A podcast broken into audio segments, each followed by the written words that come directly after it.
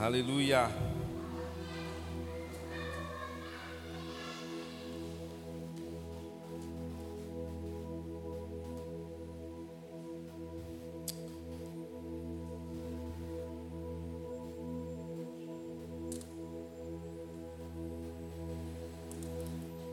Glória a Deus.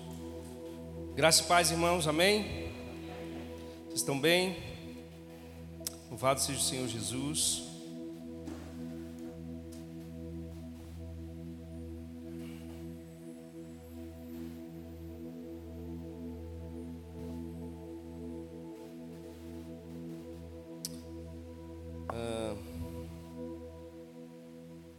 Abra sua Bíblia comigo na carta de carta de Tiago.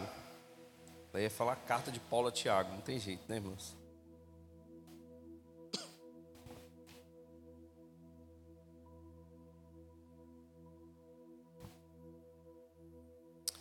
Coloquei lá no grupo da igreja. Nós vamos falar um pouco sobre ah, humildade nessa noite, amém? Não tem como falar sobre humildade e não falar também sobre orgulho, né? Que é o oposto da humildade. Ah, então a gente vai aprender um pouquinho sobre isso nessa noite. Ah, e Tiago vai falar sobre sobre o que Deus faz com os soberbos e orgulhosos e o que Deus faz com aqueles que realmente são humildes.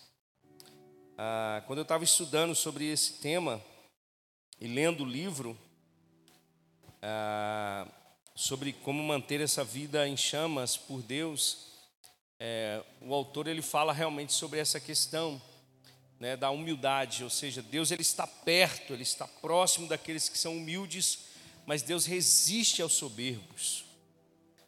Deus resiste àqueles que são orgulhosos. E talvez você pense assim: ah, pastor, então graças a Deus que eu não tenho orgulho nenhum. Mas, irmãos, nós precisamos entender que, ah, além de Tiago estar escrevendo a carta para os crentes, e ele vai falar sobre essa questão da soberba e do orgulho, ele vai falar para os crentes, isso, irmãos, é uma, é uma característica né, do pecado. Né? Na realidade, o pecado nasceu do orgulho. Porque o orgulho nada mais é, irmãos, do que você se reconhecer acima daquele que está sobre a sua autoridade. Isso é ser orgulhoso. Foi isso que Eva e Adão fez. Adão e Eva eh, não se submeteram à lei de Deus e com orgulho desejaram comer do fruto da árvore do conhecimento do bem e do mal. Ou seja, Adão e Eva já eram iguais a Deus, em, em, em espírito, em imagem e semelhança de Deus. Ou seja, aquilo que o diabo plantou no coração de Eva foi justamente a semente do orgulho. Ela começou a pensar assim: olha, eu posso ser, conhecer como Deus, eu posso ser como Deus, eu posso refletir ainda mais o brilho, mas não o brilho de Deus, mas o meu próprio brilho. Então, a soberba, o orgulho, é algo que está impregnado na, na, na, natureza caída do homem. É uma, é uma, é uma, a gente herda isso de Adão, amém? Então, às vezes a gente pensa assim, não, mas eu não sou orgulhoso e tal. Mas às vezes as, algumas atitudes nossas ainda são atitudes de orgulho. Amém? Mas eu quero ler com você Tiago primeiro, Tiago capítulo 4, né? E é interessante que justamente né, nesse, nesse tempo de guerra que a gente está vivendo aí agora, Tiago vai falar sobre guerra aqui. E guerra nada mais é, irmãos, do que justamente essa evidência do orgulho do homem. Não é verdade, Albert? Imagina um homem que tem, que acha que ele é superior a todos os outros homens. E ele levanta, estava falando com Juan, é, o poder de, persua, de persuasão é tão grande que ele levanta uma nação para lutar a favor dele por interesses que nem todos aqueles que estão na nação têm. Isso é orgulho, isso é soberba. Né? Aí Tiago vai escrever para os crentes e vai dizer assim: de onde vêm as guerras e contendas que há entre vocês? Então Tiago já começa com uma pergunta: de onde vêm essas guerras? Da onde vêm essas contendas? Da onde vêm essas divisões? Não vem das paixões que guerreiam dentro de vocês?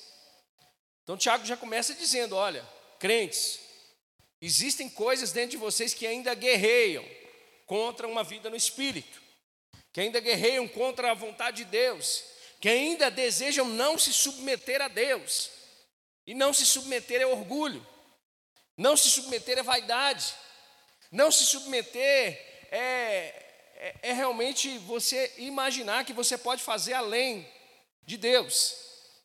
Então Tiago começa dizendo: olha, de onde vêm as guerras e contendas que há entre vocês? Não vem das paixões que guerreiam dentro de vocês? Vocês cobiçam coisas e não as têm, matam invejam, mas não conseguem obter o que desejam. Olha só, isso é orgulho. Cobiçam coisas e não as têm, matam e invejam, mas não conseguem obter o que desejam. Vocês vivem a lutar e a fazer guerras. Não tem porque, não tem porque não pedem. Quando pedem, não recebem, pois pedem por motivos errados, para gastar em seus prazeres. Uma exortação para a igreja, uma exortação para os cristãos, porque a gente precisa viver de forma diferente desse mundo. Amém, irmãos? Os nossos anseios, os nossos desejos, eles precisam estar alinhados com a vontade de Deus, com a vontade do Pai. Eu acho interessante, irmãos, porque Jesus, na multiplicação dos pães, ele multiplica pães para muitas pessoas. A Bíblia fala que tinha 5 mil homens naquele lugar. Provavelmente aí entre 10 mil pessoas. E a Bíblia diz que sobrepujou, ou seja, sobrou peixe e pão. E aí Jesus fala para os discípulos fazer o quê? Fala para os discípulos juntar os cestos para não desperdiçar. Então, Tiago está dizendo: olha, vocês pedem as coisas não recebem porque vocês pedem mal, vocês pedem para o, simplesmente para o prazer de vocês, para a satisfação pessoal de vocês, para é, alimentar talvez um desejo desenfreado de vocês. E quantos aqui sabem que a gente está vivendo esses dias? Dias, irmãos, que a gente não está satisfeito com nada, não é verdade?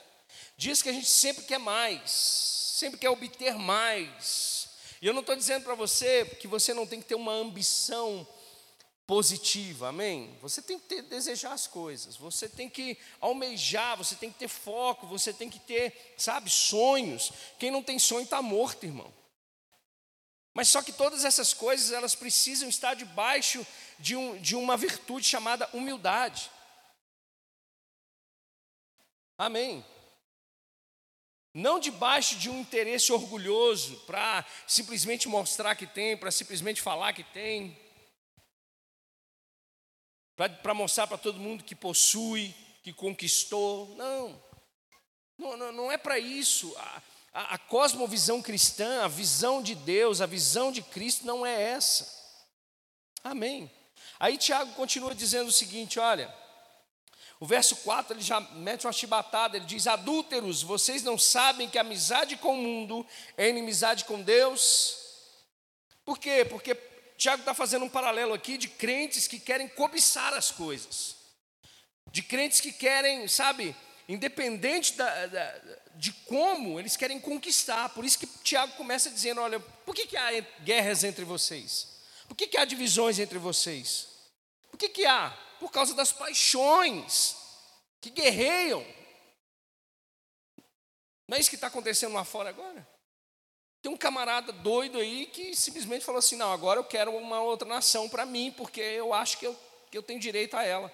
Então eu mato quem estiver na minha frente, eu não quero saber, eu vou dizimando quem achar que eu devo e tomo para mim, porque eu acho que me pertence.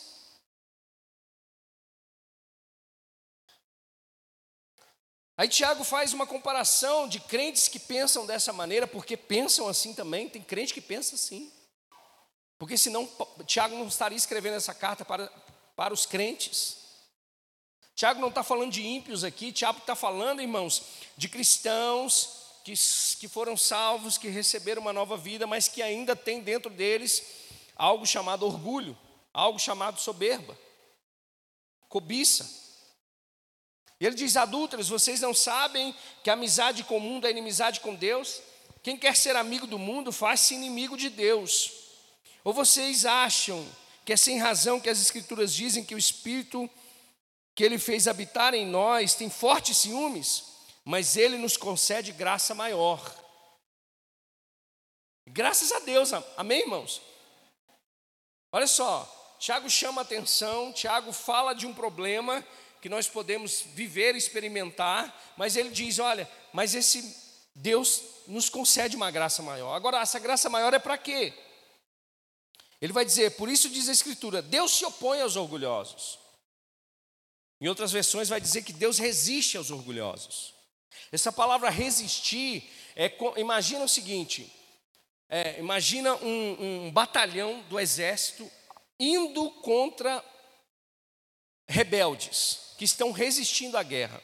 E esse batalhão ele é preparado para, sabe, dizimar esses rebeldes. A Bíblia está dizendo que Deus resiste aos soberbos. A Bíblia está dizendo que Deus, ele abate os soberbos. A Bíblia está dizendo que ele se opõe. Você imagina, irmãos? É, é engraçado, porque muitas pessoas têm Deus como um inimigo nesse mundo. Amém? Como um Deus que para que para corrigir, ele se torna o seu inimigo por um tempo. Aí ele te corrige, aí depois ele torna o seu amigo de novo. Mas a Bíblia está dizendo que Deus se opõe àquele que é soberbo, aquele que é altivo, aquele que, que pensa que ele é mais do que aquilo que ele deveria ser. A Bíblia está dizendo que Deus, ele resiste ao orgulhoso. Ele resiste o soberbo. Mas olha só, ele continua dizendo: Mas concede graça aos humildes, concede favor àqueles que são humildes, concede carisma àqueles que são humildes. Aí o verso 7 vai dizer: portanto, submetam-se a Deus, submeter, autoridade. Deus é a nossa maior autoridade.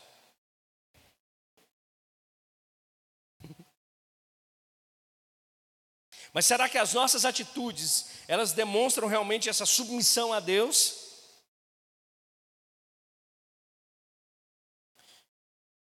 Eu estava vendo um exemplo, irmãos, que eu fiquei de cara. Uma, uma pessoa, ela pediu muito a Deus um, uma porta de emprego. E essa pessoa, ela distribuiu alguns currículos, porque é assim que funciona, né, irmãos? Você ora a Deus, mas você tem que fazer a sua parte, não é? E tinha, era uma vaga e tinham várias pessoas, e essa pessoa ela passou nos testes e foi aprovada. Ela achou graça sobre aquele empregador.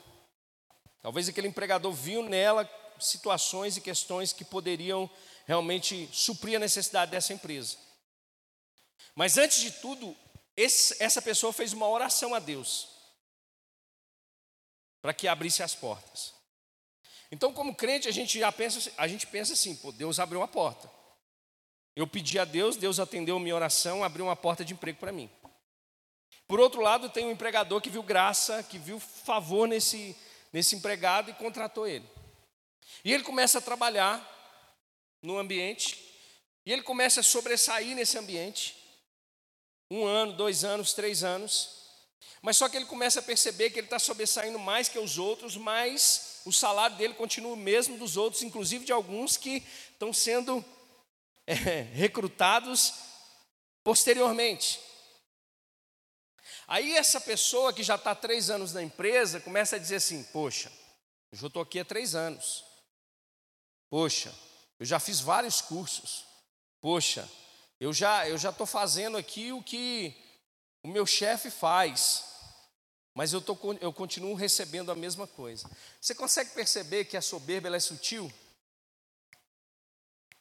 Quando ele entrou na empresa, ele agradeceu a Deus pela porta aberta. Agora, três anos depois, já esqueceu que foi Deus que abriu a porta e já está reclamando do salário. E eu não estou dizendo que não existem, irmãos, possibilidades de, sabe, É, existe lei para isso.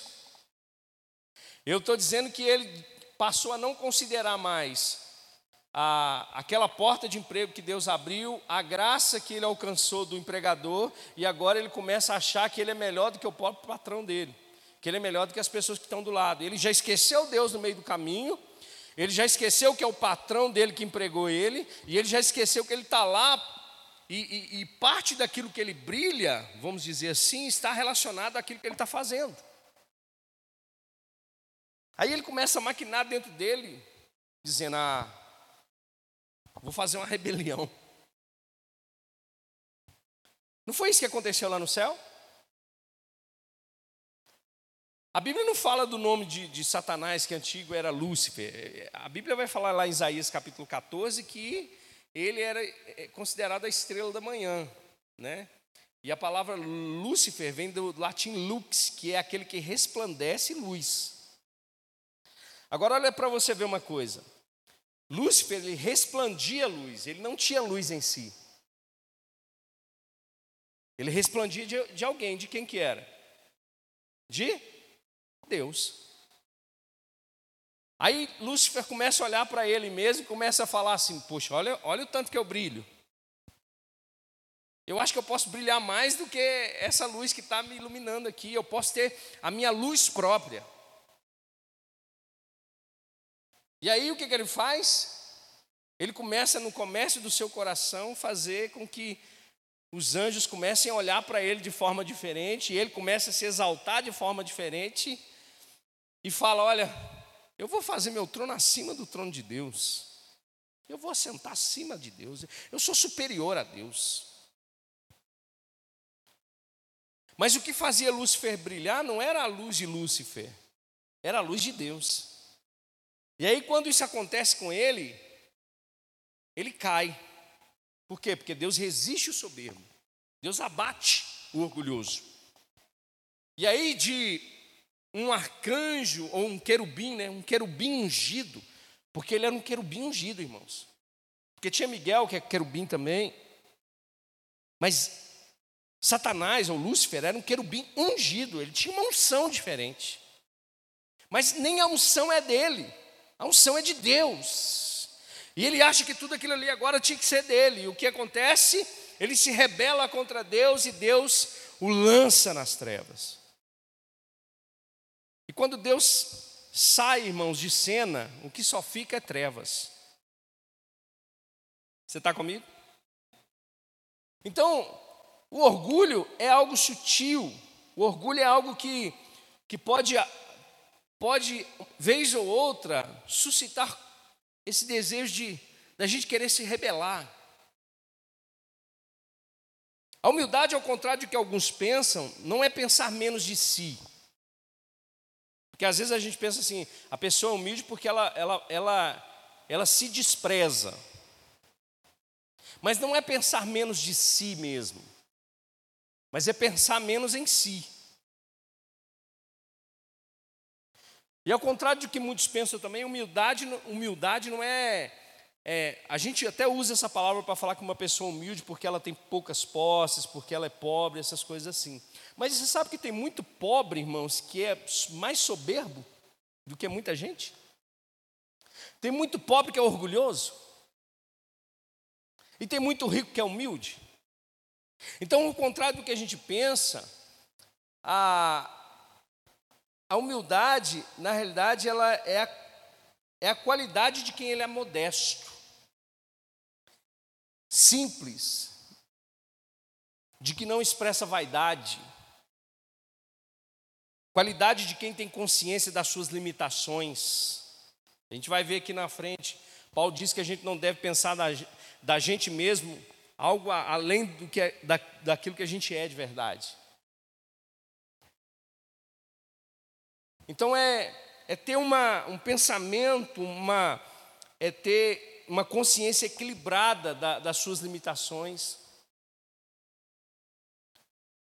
Mas também é aquele que expressa algum tipo de submissão em relação a outros que são superiores. Quando Jesus fala em Mateus capítulo 5, pobres de espírito, Jesus está mencionando esses que são humildes. Esses que reconhecem a sua fragilidade diante de Deus.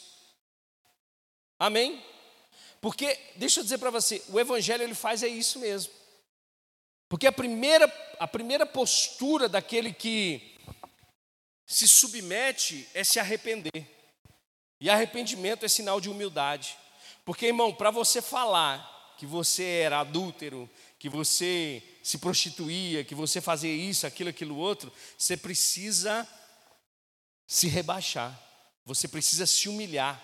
Você precisa reconhecer de que existe um Deus que é superior a todas essas coisas. Então, pobre de espírito é aquele que reconhece a sua fraqueza, é aquele que depende única e exclusivamente de Deus. Agora, o orgulhoso já é o contrário. Olha só, o significado de orgulhoso. Altivez de quem faz alarde das suas próprias qualidades. Você conhece gente assim?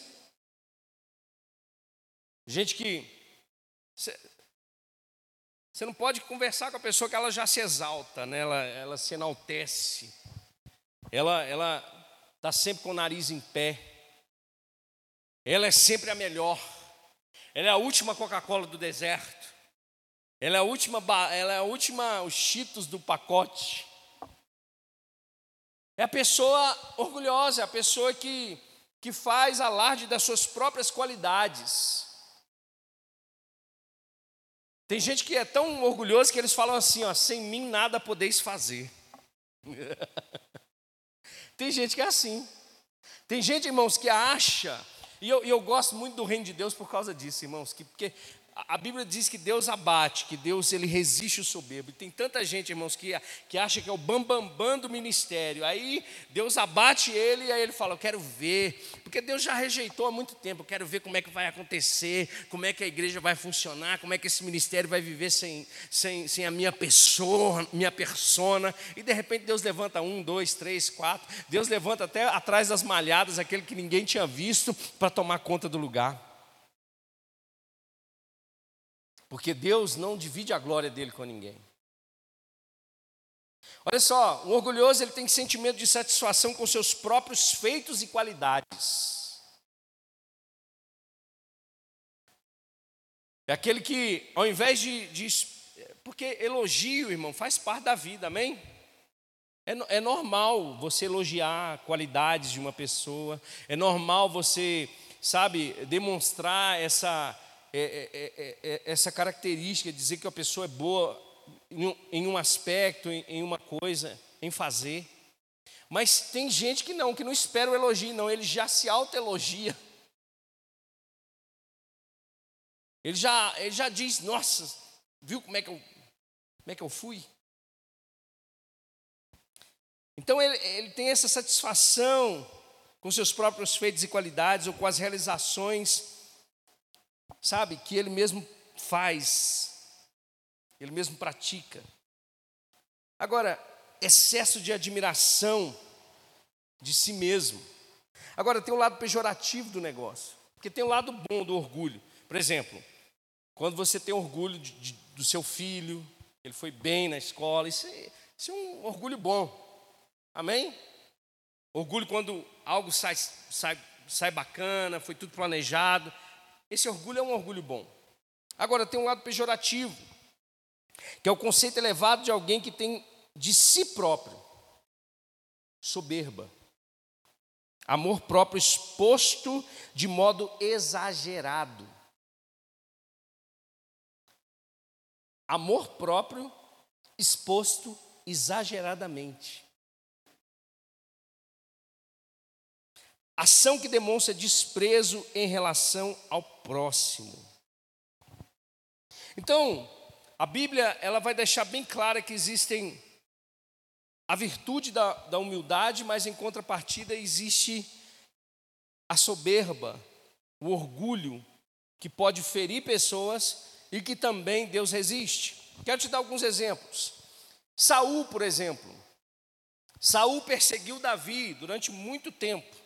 Davi já foi ungido, já tinha sido ungido rei de Israel, mas Saul não aceitava perder o seu posto. Saul fez, irmãos, um rebuliço na nação para poder encontrar Davi. Em contrapartida, Davi se manteve humilde. Davi teve a oportunidade de matar Saul, mas o próprio Davi diz: ai de mim tocar no ungido do Senhor.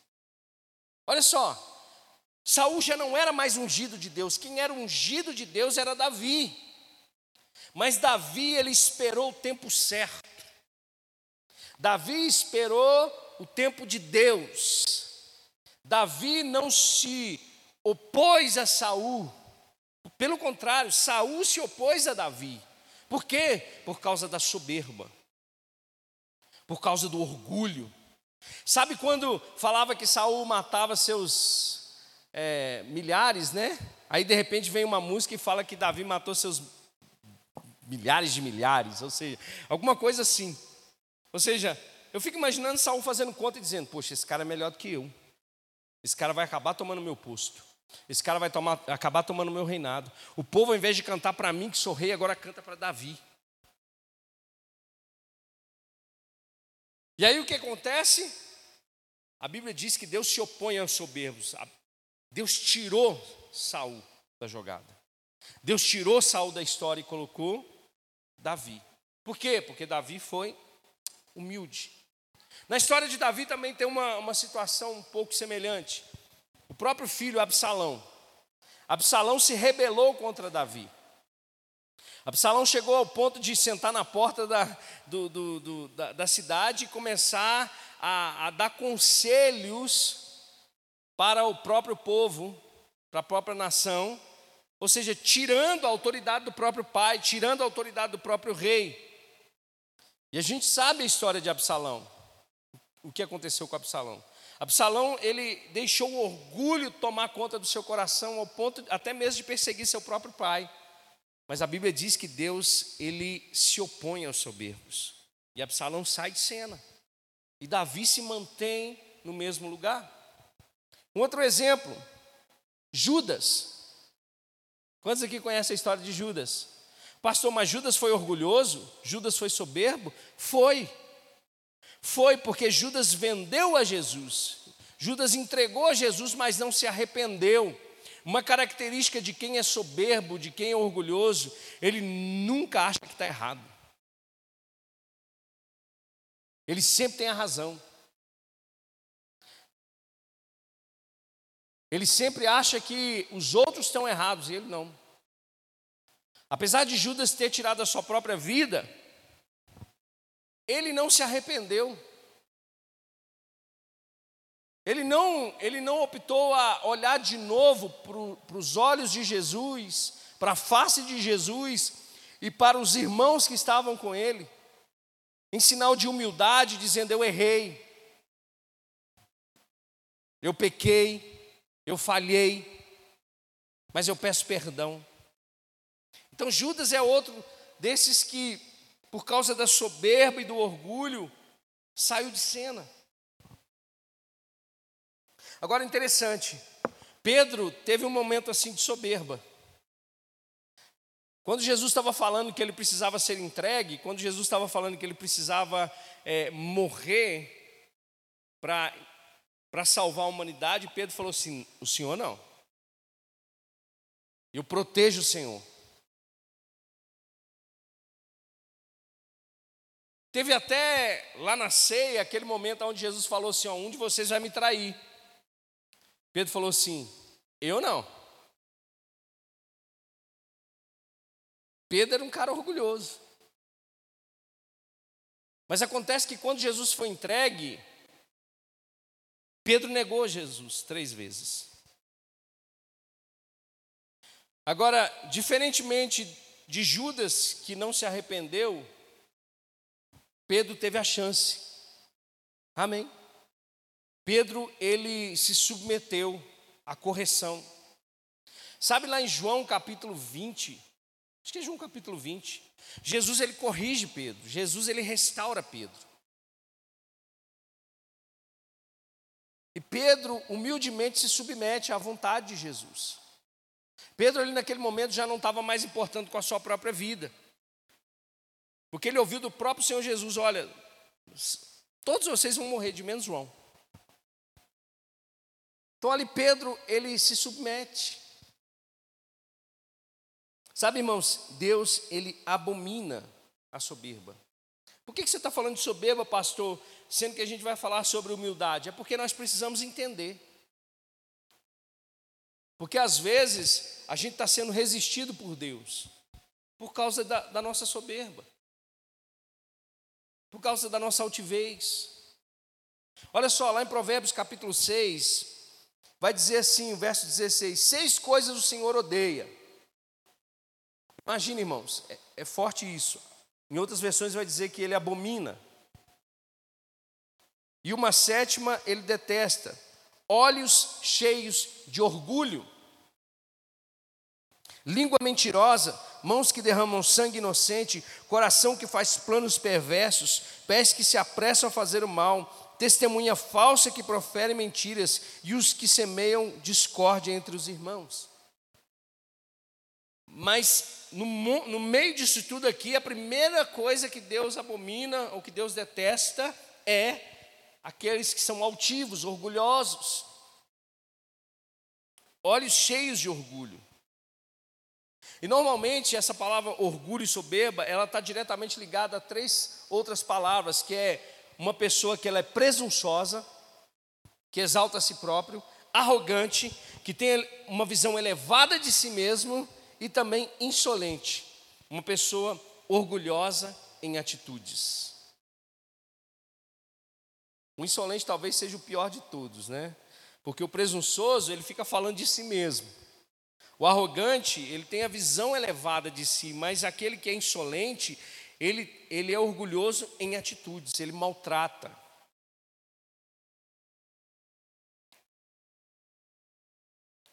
Ele se acha melhor, ele se acha no direito de poder fazer com as pessoas aquilo que não deveria fazer. E o orgulho também está direcionado a três coisas que estão relacionadas com aquilo que nós somos, temos ou sabemos. Olha só, a gente pode cair muito nessa, nessa questão. Tem pessoas que são sábias, inteligentes, mas que acabam caindo no orgulho achando que só elas têm toda a sabedoria. É tão bom, irmãos, quando é, mesmo você conhecendo e sabendo, você tendo a humildade de poder sentar para poder ouvir o outro. Tem uma frase que diz: se você nunca sentou para poder ouvir ou aprender, você nunca vai conseguir levantar para poder ensinar. Hoje eu estou aqui falando, ministrando, Amanhã pode ser você que, está, que esteja aqui em cima e eu vou estar embaixo, humildemente, ouvindo a palavra, porque é a palavra de Deus. Paulo tinha problemas na igreja de Corinto, que uns queriam Apolo. Não, Apolo é mestre. Então eu prefiro ouvir o mestre. Deve ter gente aqui na igreja que prefere ouvir o seu sermão, Albert, do que os meus. E não tem problema. Mas o problema é quando isso se torna um orgulho, é quando isso fere, é quando isso impede você de receber de outras pessoas. Isso é orgulho, isso é soberba. É quando a pessoa acha que sabe demais e ela não quer sentar para poder ouvir. Ela é melhor do que os outros e ela está sempre se comparando. Olha só, Provérbios 16, 5 vai dizer o seguinte: deixa eu abrir aqui, minha referência não está. Deixa eu ler para você.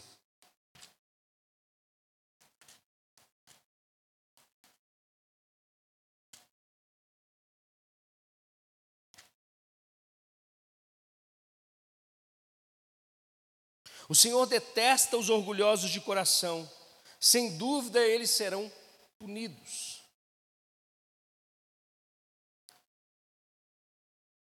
aqueles que pensam que sabem demais. Mas tem aqueles também que se apoiam no ter demais e se tornam orgulhosos. Sabe a história de Nabucodonosor? Quando ele olha lá, né, a Babilônia, ele está lá desfilando lá no jardim da Babilônia. Né? E ele começa a olhar para aquilo tudo e fala assim: Isso tudo eu, eu, eu construí com a minha força, com o meu poder. E ele diz assim: Para a minha glória. Ele olhava para aquilo tudo e falava assim: Isso tudo é meu, eu construí. A mesma coisa que fala lá em Lucas capítulo 12, se eu não me engano, daquele homem que tinha os celeiros, aquela parábola, aí que de repente ele ele tem um ano que foi favorável demais e ele diz assim: Nossa, o que, que eu vou fazer? Eu tô, estou tô plantando e, e as minhas empresas estão, sabe? Aí ele fala: Vou destruir celeiros, fazer celeiros maiores ainda e vou dizer para minha alma se arregalar. Vou dizer: Tudo é meu. É tudo meu. Tem muita gente assim, irmão. E o pior de tudo, tem muito crente assim. Tem muito cristão que não consegue doar. Tem muito cristão que não consegue oferecer algo. Tem muito cristão que está preso ao ter, ao ser. Mas tem aqueles também que que pensam só no saber que desconsideram. Quero te mostrar um negócio, abre lá comigo no Salmo 73. Esse salmo é um dos salmos que eu, eu acho mais incrível. A, a, essa, essa dinâmica desse salmo, Salmo 73.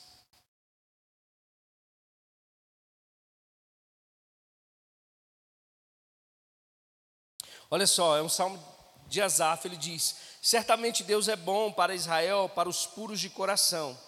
Quanto a mim, os meus pés quase tropeçaram, pois tive inveja dos arrogantes quando vi a prosperidade desses ímpios. Isso é um crente olhando para o mundo, olhando para os arrogantes, para os soberbos do mundo e tendo inveja. Presta atenção. Aí ele vai dizer: eles não passam por sofrimento. Você já pensou isso? Pô, sou crente, mas o vizinho não é. E eu estou aqui com meu carro todo arrebentado e o vizinho com carro zero. E o vizinho é ímpio. Eu sou crente. E, e todo ano é a mesma coisa. O único lugar que eu vou é para casa do meu pai e da minha mãe. E o ímpio está lá viajando, indo para a praia, indo para Paris, indo para esses lugares tudo aí. O que, que é isso? Olha só. Verso 4: Eles não passam por sofrimento e têm corpo saudável e forte. Estão livres dos fardos de, dos fardos de todos. Não são atingidos por doenças como os outros homens. Por isso, o orgulho lhes serve de colar. E eles se vestem de violência. Do seu íntimo brota a maldade, da sua mente transbordam maquinações. Eles zombam e falam com más intenções. Em sua arrogância, ameaçam com opressão. Com a boca, arrogam a si os céus e com a língua se apossam da terra. Por isso, seu povo se volta para eles e bebe as suas palavras até saciar-se. Eles dizem: Como saberá Deus? Terá conhecimento o Altíssimo? Assim são os ímpios, sempre despreocupados, aumentam as suas riquezas. Certamente foi-me inútil manter puro o coração e lavar as mãos da inocência. Esse crente estava quase desviando, irmãos, por causa da própria soberba do coração em ver a soberba dos outros. Aí ele diz: Pois o dia inteiro sou afligido e todas as manhãs sou castigado. Se eu tivesse dito, falarei com eles, teria traído os teus filhos. Quando tentei entender tudo isso, achei muito difícil para mim, até que entrei no santuário de Deus e então compreendi o destino dos ímpios. Certamente os põe em terrenos escorregadios. Olha Deus se opondo aos soberbos. E os fazes cair na ruína como são destruídos de repente, completamente tomados de pavor. São como um sonho que se vai quando acordamos. Quando te levantares, Senhor, tu os farás desaparecer. Quando o meu coração estava amargurado e no íntimo eu sentia inveja, agi como insensato e ignorante. Minha atitude para contigo era de um animal irracional. O cara está caindo em si aqui. O cara está se arrependendo. Cara está se humilhando. Contudo, sempre estou contigo. Toma a minha mão direita e me sustens. Tu me diriges com teu conselho e depois me receberás com honras. A quem tenho no céu senão a ti, e na terra nada mais desejo além de estar junto a ti. Esse camarada ele estava indo para um caminho de ruína. Mas aí ele acabou entendendo. Deus mostrou, Deus revelou para ele o caminho da soberba, o caminho do orgulho. Você está comigo? E para a gente finalizar, o Evangelho ele vai nos mostrar, irmãos, a necessidade de colocar o nosso orgulho de lado. Amém? Vou te dar alguns exemplos aqui. É quando você, por exemplo, mesmo estando com a razão, alguém fala alguma coisa e você se sente ofendido. Porque você, sabe, você fala, poxa, eu estou com a razão. Mas essa ofensa, ela acaba caindo no teu coração. E a partir disso, você acaba passando a olhar aquela pessoa sempre com olhos de desdém, desconsiderando aquilo que, a, que essa pessoa pode falar para você. A soberba, ela sempre vai nos fazer voltar para essas coisas. Mas a gente precisa deixar o orgulho de lado. E é tão, e é tão legal isso, irmãos, que o próprio Evangelho ele vai fazer isso com a gente. Tudo provém de Deus. Você não pode se orgulhar de nada. Olha só, a salvação provém de quem? De Deus, né? Efésios 2:8. Vocês são salvos pela graça, mediante a fé. Isso não vem de vós, é dom de Deus. Não é por obras, para que ninguém se glorie. Aí o verso 10 vai dizer que ele nos fez feitura dele, para que andássemos segundo as obras que ele criaste desde antemão. Até as obras que a gente faz provém de Deus. A salvação provém de Deus. O recurso para se humilhar provém de Deus. Então Deus nos chama para esse lugar de humildade. E, e eu volto a dizer para você: humildade não é pensar menos de si mesmo.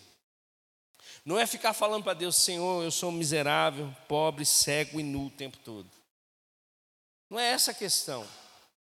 A questão é você reconhecer a soberania de Deus sobre você, é você se submeter à vontade de Deus. Olha só, Mateus 11. Sabia que essa palavra humildade, na época de Jesus, era uma palavra que o povo detestava? Porque a palavra humildade significava fraqueza. E quando Jesus ele fala assim, olha, venham a mim, todos que estão cansados e sobrecarregados, e eu darei descanso a vocês, tomem sobre vocês o meu jugo e aprendam, pois eu sou manso e humilde de coração, e vocês encontrarão descanso para suas almas, pois o meu jugo é suave e o meu fardo é leve. Quando Jesus fala essa palavra humilde, irmãos, o povo já já fala, meu Deus, fraqueza. A gente não pode demonstrar fraqueza. Então, quando Jesus ele chama esse povo, ele chama para aprenderem dele, que é manso e humilde de coração. E quando a gente olha para a humildade de Jesus, a gente vai ver muita, muita coisa legal. Você não vai ver na Bíblia em nenhum momento, exceto quando Jesus expulsa os cambistas do templo e exceto quando Jesus ele é pesado nas palavras com os fariseus e os saduceus. Mas fora isso, Jesus sentava com publicanos e comia com pecadores ou sentava com pecadores e comia com publicanos. Não sei a ordem, mas é alguma coisa assim. Ao ponto de que muitos ignoravam os leprosos, Jesus ia lá e limpava aqueles homens. O povo samaritano era um povo que era considerado como cão, cachorro, sabe cachorro? Sabe quando você. Isso a gente não faz mais, né, irmão?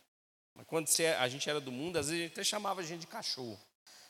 Você é vira-lata, você é cachorro, você não presta, você não vale nada. Os judeus eram assim com os samaritanos. Aí, de repente, uma mulher, irmãos, que já tinha tido cinco maridos e o, e o sexto não era nem dela, ela estava traindo com um camarada lá, vai buscar água no poço de Jacó, quem está lá? Jesus, e Jesus pede água para essa mulher.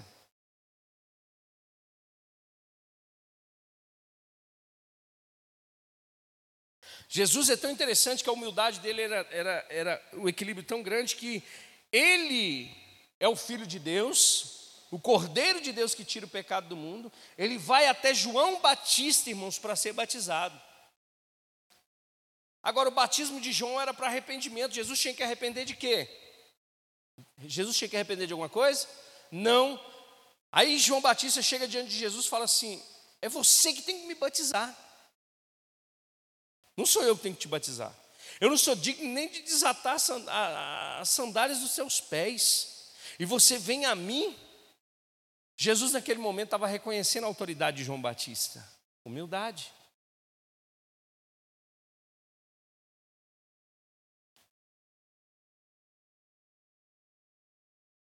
Agora, Jesus só não era humilde com o diabo. porque quando o diabo vem com a soberba, porque o diabo vem assim. Porque Jesus saiu do Jordão e foi impelido pelo Espírito para o deserto para jejuar. Jejuou 40 dias, teve fome. Aí, antes disso, Jesus ouve dos céus: Tu és o meu filho amado, a quem eu tenho prazer. Aí vem o diabo e diz: Você não é o filho de Deus? Não estão dizendo aí a sua fama já não está correndo. Ouvi falar que até os céus se abriram para dizer que tu és o filho de Deus. Se não está com fome, transforma essas pedras em pães, já que tu és o filho de Deus. Aí Jesus não era humilde com Satanás, porque Jesus dizia: está escrito, nem só de pão viverá o homem, mas de toda palavra que sai da boca de Deus. E no maior momento, onde Jesus está no momento crucial do seu ministério, no Getsemane, ele faz a oração que é a oração da, da submissão, a oração da humildade, dizendo: Senhor, se puder, passa-se de mim esse cálice, mas contudo seja feita a tua vontade. E Jesus se submete. Em muitos momentos da nossa vida, irmãos, nós vamos viver experiências como Jesus viveu. Talvez Deus vai nos colocar em lugares que só vão ter pecadores e publicanos. E a gente vai ter que ser humilde.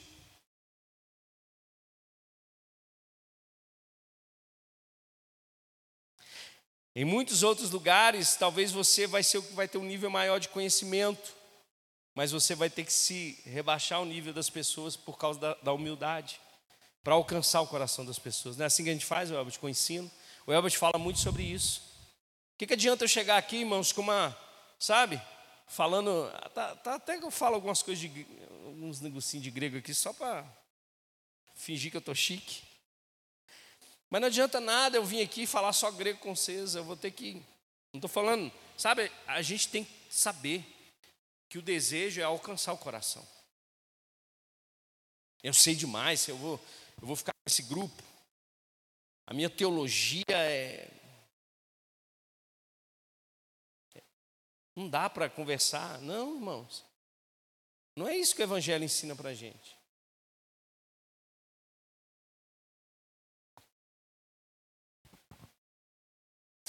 Tem uma irmã que falou assim: Nossa, eu queria orar como pastor. O pastor, quando começa a orar, ora a palavra. Irmãos, nem importa.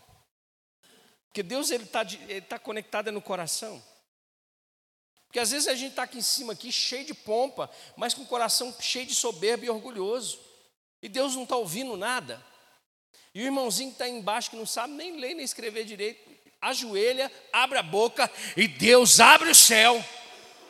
Porque é humilde.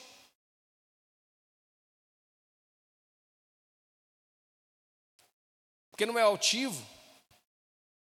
Filipenses capítulo 2, verso 1 vai dizer isso. Se por estarmos em Cristo nós temos alguma motivação, alguma exortação de amor, alguma comunhão no Espírito, alguma profunda afeição e compaixão, complete a minha alegria tendo o mesmo modo de pensar, o mesmo amor, um só Espírito e uma só atitude.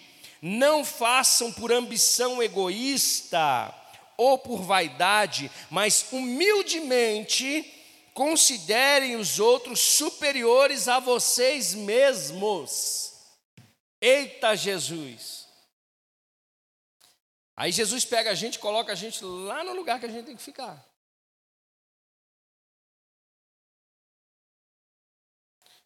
É Paulo que está escrevendo, dizendo: considerem os outros superiores a vocês mesmos. Romanos 12, 3 vai dizer o seguinte: Por isso, pela graça que me foi dada, digo a todos vocês: ninguém tenha de si mesmo um conceito mais elevado do que deve ter.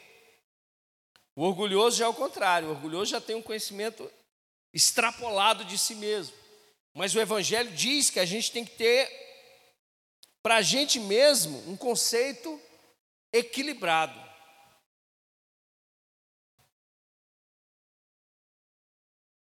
Olha só, ao contrário, tem um conceito equilibrado de acordo com a medida de fé que Deus lhes concedeu.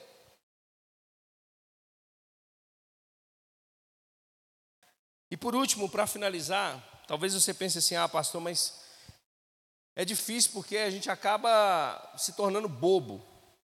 Humilde é bobo. Porque as pessoas passam por cima, as pessoas aproveitam, as pessoas, elas sabe, os, os que são mais espertos acabam aproveitando da nossa humildade. Não, não tem nada disso, irmão. E eu vou te provar. Porque Deus ele está próximo daqueles que são humildes. Você está comigo? Salmo 34, 18 diz assim: O Senhor está perto dos que têm o coração quebrantado e salva-os de espírito abatido. Ou seja, Deus está perto dos humildes. Isaías 57, 15 diz: Pois assim diz o alto e sublime, que vive para sempre, cujo nome é santo. Habito no lugar alto e santo, mas habito também com contrito e humilde de espírito. Provérbios 15, 33 diz: Quem recusa a disciplina faz pouco caso de si mesmo, mas quem ouve a repreensão obtém o entendimento. O temor do Senhor ensina a sabedoria e a humildade antecede a honra. Talvez você fale assim, nossa, mas eu perdi por ser humilde. E a Bíblia está dizendo, a humildade antecede a honra. Você nunca vai perder. Você nunca vai perder. Então, como Tiago diz, Deus ele resiste aos soberbos, mas dá graça aos humildes. E eu anotei uma frase aqui para deixar para você de reflexão. A humildade não te fará melhor que ninguém, mas te fará diferente de muitos. A humildade nunca vai te fazer melhor do que ninguém, mas ela vai te fazer diferente de muitos. De muitos que pensam que são o que não são. Amém? Você está comigo? Fica de pé antes que você durma. Aleluia. Glória a Deus. Levanta sua mão, vamos orar. Que a gente não caia nesse nesse engano. Amém? A minha oração é que você olhe para dentro de você agora. Para que você olhe para as suas atitudes e se elas correspondem à humildade de Jesus ou se elas estão representando mais a rebeldia daquele anjo que caiu. Se submeta quando precisar